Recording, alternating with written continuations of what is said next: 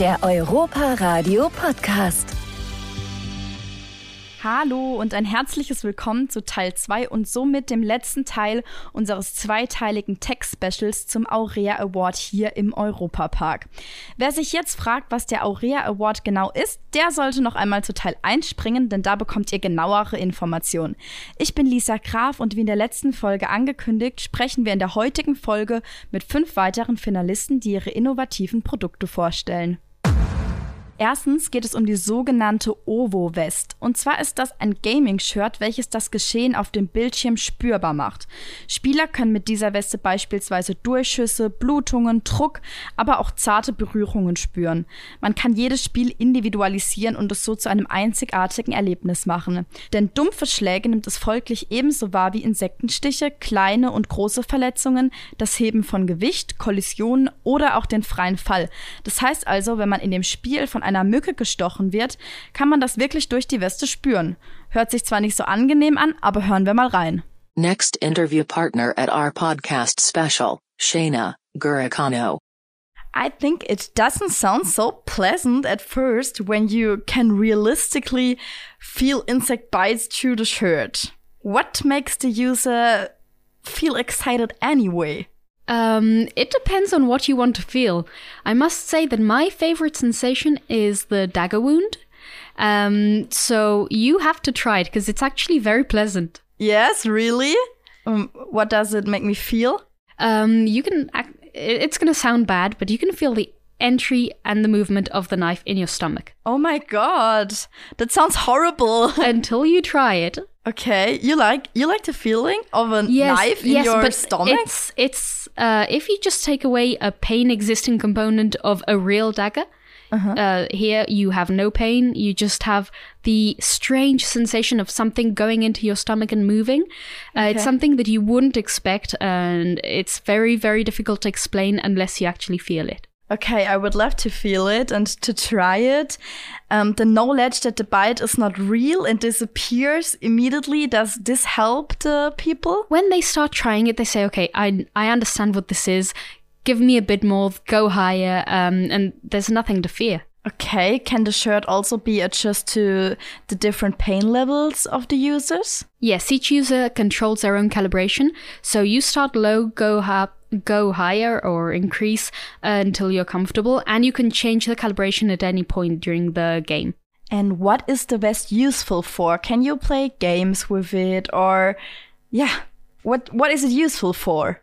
Our main focus at the moment is uh, gaming and the metaverse, um, but it can be used for any other kind of entertainment like watching movies or listening to music. It can also be used to improve how people experience the world, uh, for example, with the disabled.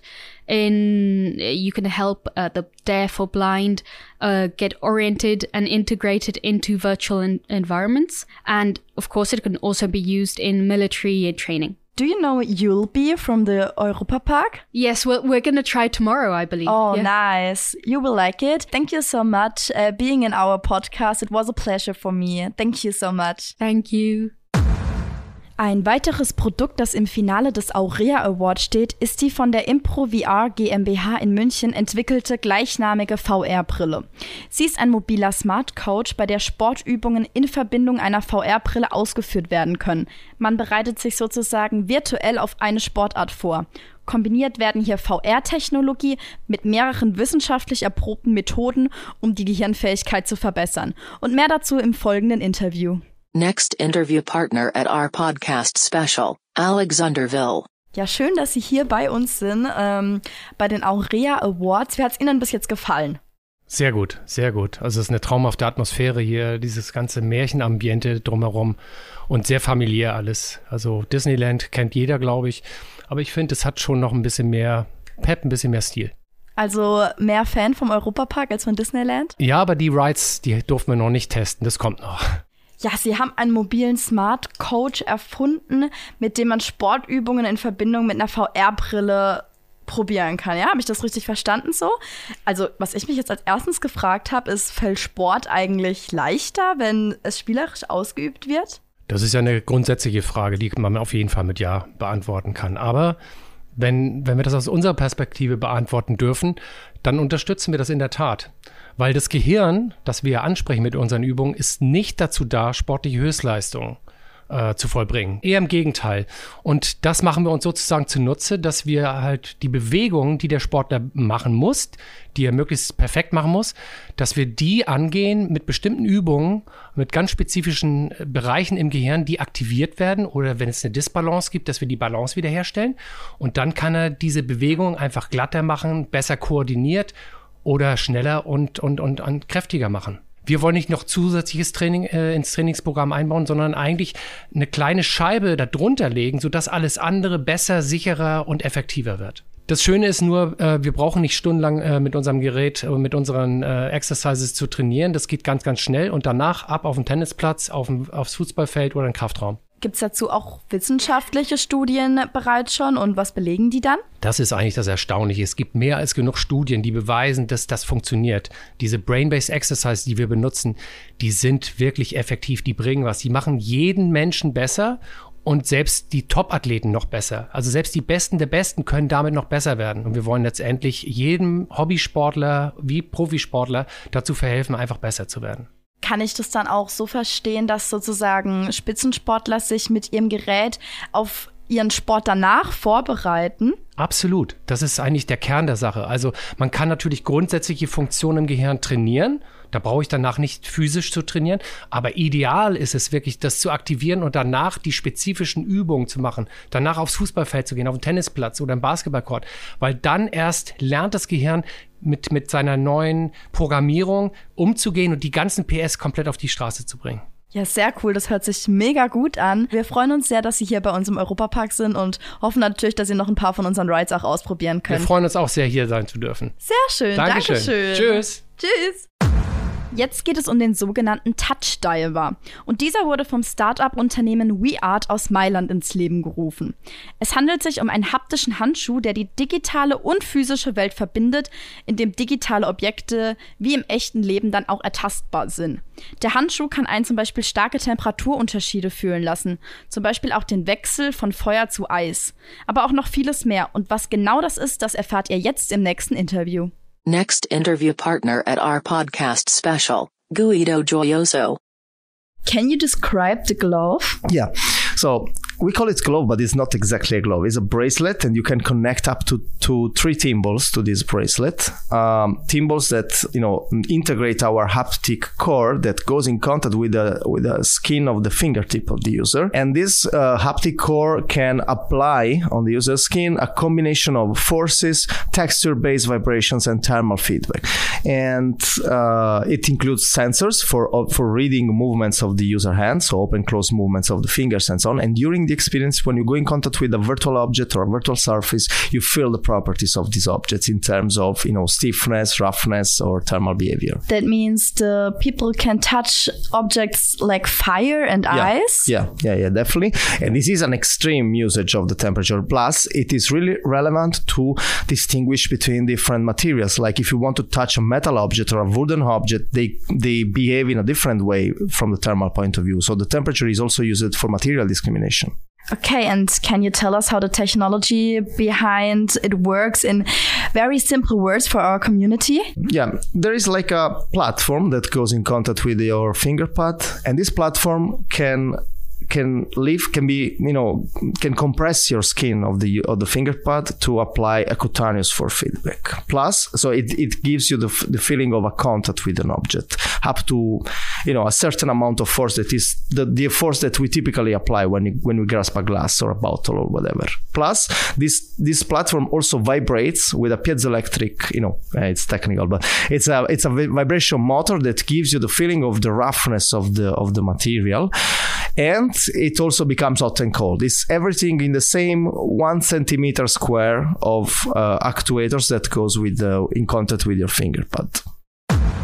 Unser nächster Finalist und Softwareentwickler Brighter AI aus Berlin hat die Vision, jede Identität in der Öffentlichkeit zu schützen. Und dies haben sie auch realisiert. Sie entwickelten eine Methode, mit der es möglich ist, Gesichter in Bildern oder auch in Videos zu anonymisieren. Und das ganz ohne die Gesichter zu verpixeln.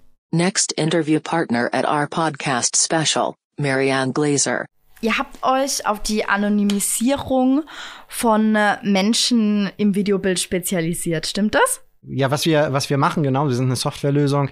Wir anonymisieren ähm, Bild- und Videodaten, ganz speziell Gesichter und Nummernschilder. Jetzt könnte man fragen, warum ist denn das äh, relevant, so in einem Europapark oder in, in, in, der, in der Welt heute, dass es so Firmen wie uns gibt? Es gibt halt immer mehr Videomaterial und es gibt immer mehr Videokameras, die natürlich auch genutzt werden für Sicherheitszwecke und ich glaube, das ist auch okay und das ist auch wichtig. Aber natürlich gibt es auch neue Applikationen und neue, neue Welten, sowas wie Augmented Reality, Virtual Reality, wo Kameras ähm, äh, zum Tragen kommen, die für Spaß eingesetzt werden und für, für sozusagen einfach ähm, äh, quasi neue, neue Medien. Und wenn man jetzt äh, äh, Videomaterial hat und dort einfach Personen da drin sind, die, ähm, äh, die quasi in ihrem Status, wo sie auch sind, weiterhin anonym bleiben wollen, dann soll das ja auch jeder, soll es ja auch machen können. Und äh, wir haben aber gleichzeitig heute eine Situation, wo man über Gesichtserkennung sehr, sehr schnell auch einzelne Personen finden kann. Und da kommen wir, äh, kommen wir rein. Also wir anonymisieren die Gesichter, damit danach quasi jeder seinen Spaß haben kann in virtuellen Welten und gleichzeitig aber das Gesicht nicht verwendet werden kann, um einzelne Personen wieder rauszusuchen suchen und zu tracken. Und da gibt es Plattformen heute, bei denen das geht und die versuchen wir zu blocken. Ach, mega cool. Also es ist so, dass man bei manchen Videospielen zum Beispiel oder so sein eigenes Gesicht benutzt und ihr könntet das dann sozusagen verfremden. Genau, richtig. Ähm, entweder das oder oder stell dir vor, du äh, quasi hast einen, einen Head-mounted äh, Head-mounted Kamera und läufst durch die Gegend und versuchst dann so virtuelle Welt und reale Welt und dann siehst du ja dann in deiner Umgebung ganz viele Menschen und ganz viele Menschen werden aufgezeichnet und dann möchte man natürlich auch, dass genau die Person, die da aufgezeichnet oder wenn du selber aufgezeichnet wirst, dass halt das Datenmaterial dann nicht verwendet wird, um einzelne Personen zu finden, sondern das, um das bei dem Entertainment zu lassen. Wir haben, wir haben unsere Lösung so aufgebaut, dass sie sehr modular eingesetzt werden kann, auf sehr vielen unterschiedlichen Medien, Bilder, Kamera, Videos und auch, dass man selektiv anonymisieren kann. Ähm, wird ein Bild aufgenommen und dann könnte man sagen, die Person unten rechts, die soll bitte anonymisiert werden und dann ist quasi die Datenschutzfrage wesentlich leichter. Man sollte ihn wahrscheinlich immer noch fragen, ist das okay? Äh, wir nehmen dich raus, wir anonymisieren dich, aber danach hat er quasi quasi sein, sein Wunsch und auch sein Recht und gleichzeitig kann das Datenmaterial und das Bild benutzt werden. Danach, nach dieser Anonymisierung, bist du halt online komplett geschützt. Du wirst halt online, kannst du nicht durch Fremde irgendwie wiedergefunden werden auf den Bildern. Okay, sehr cool. Ja, tolle Idee auf jeden Fall. Vielen Dank. Ich bedanke mich auch. Zum Schluss kommen wir zu einer von 3DM in London entwickelten 3D-Produktkonfigurations- und Visualisierungsplattform, die auf die Bereitstellung von 3D-Lösungen mit schnellen Ladezeiten spezialisiert ist.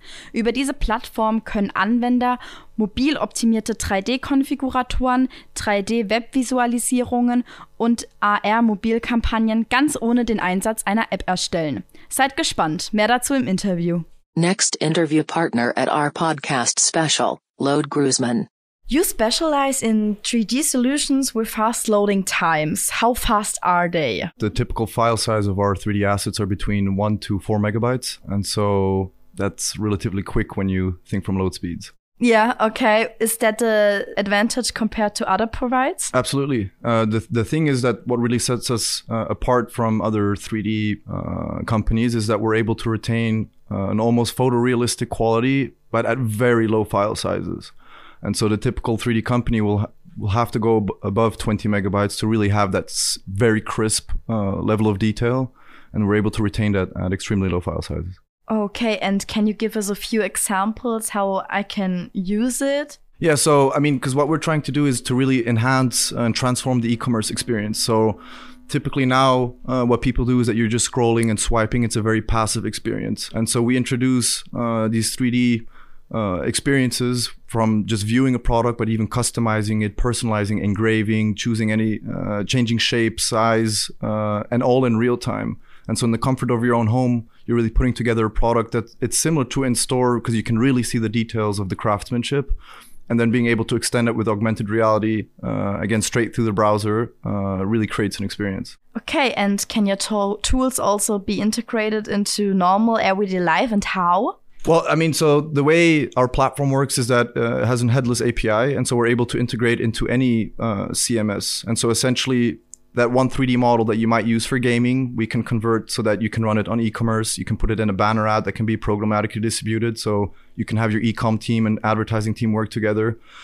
then those that same 3D model can be prepared for try-on experiences in social media. And so we're really trying to kind of create this umbrella approach that rather than having to work with multiple agencies for the different out, um, different des- destinations, that you have one 3D asset that you can use essentially everywhere.